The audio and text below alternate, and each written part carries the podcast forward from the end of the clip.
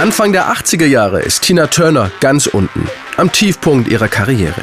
Das Erfolgsduo Ike und Tina Turner ist längst Vergangenheit.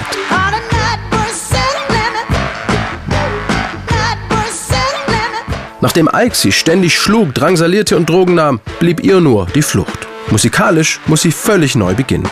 Unter dem Tourmotto Nice and Rough arbeitet sie sich langsam wieder hoch, singt aber häufig nur vor wenig Publikum. Da bietet ihr Olivia Newton-Johns Manager Roger Davies ein Comeback an. Sein Plan? Ein moderner, zeitgemäßer Pop-Sound. Davies spielte die Demo-Version von What's Love Got to Do With It vor und Tina Turner ist entsetzt.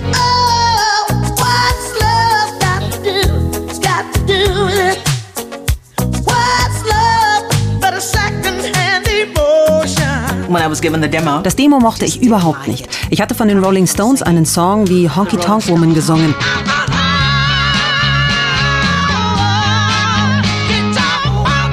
Und Rod Stewart Hot Legs. Aber das? What's love got to do with... What am I gonna do with this song? Was sollte ich damit? Aber ihr neuer Manager war weiter fest davon überzeugt, dass What's Love Got to Do With It großes Potenzial hat. So, Roger kept pushing, he kept saying. Roger blieb hartnäckig und sagte, Tina, das ist ein sehr kommerzieller Song. Ich weiß, dass du diese Art noch nicht gesungen hast, aber ich glaube, das ist ein Hit. Und dann machte er mir den Vorschlag, dass ich zu Terry Britton gehen sollte, damit er mir den Song vorspielt. Denn ich hatte immer noch kein Gefühl, wie ich ihn singen sollte. Das erfolgreiche Songschreiberduo Terry Britton und Graham Lyle hatte What's Love Got to Do With It zuvor schon einigen anderen Künstlern angeboten.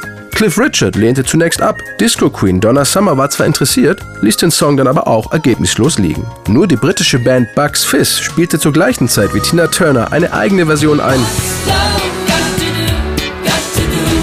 Doch nach Tinas Erfolg wurde sie nicht mehr veröffentlicht. Aber zuvor musste Terry Britton weiter versuchen, Tina Turner What's Love Got to Do With It näher zu bringen. Der kleine Terry saß also da, die Füße ganz locker auf dem Stuhl und ich dachte, der hat es also geschrieben, als er verliebt war.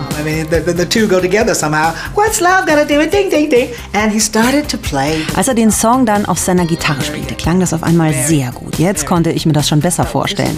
Denn er spielte nicht nur die Akkorde, er spielte auch die Melodie und dann fing ich an zu singen. Trotzdem, der Song war irgendwie eigenartig ich hatte immer noch nicht das richtige Gefühl.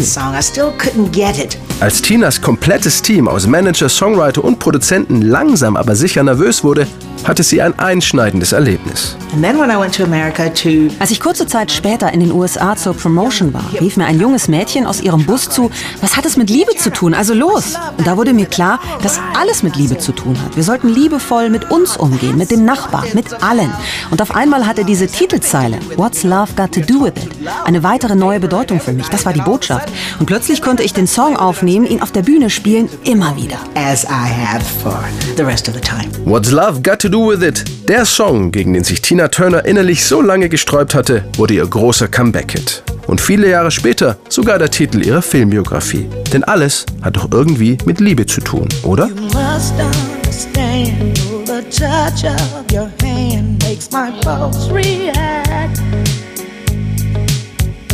that it's only the thrill of boy meeting girl opposites attract. It's physical, only logical. You must try to ignore that it means more.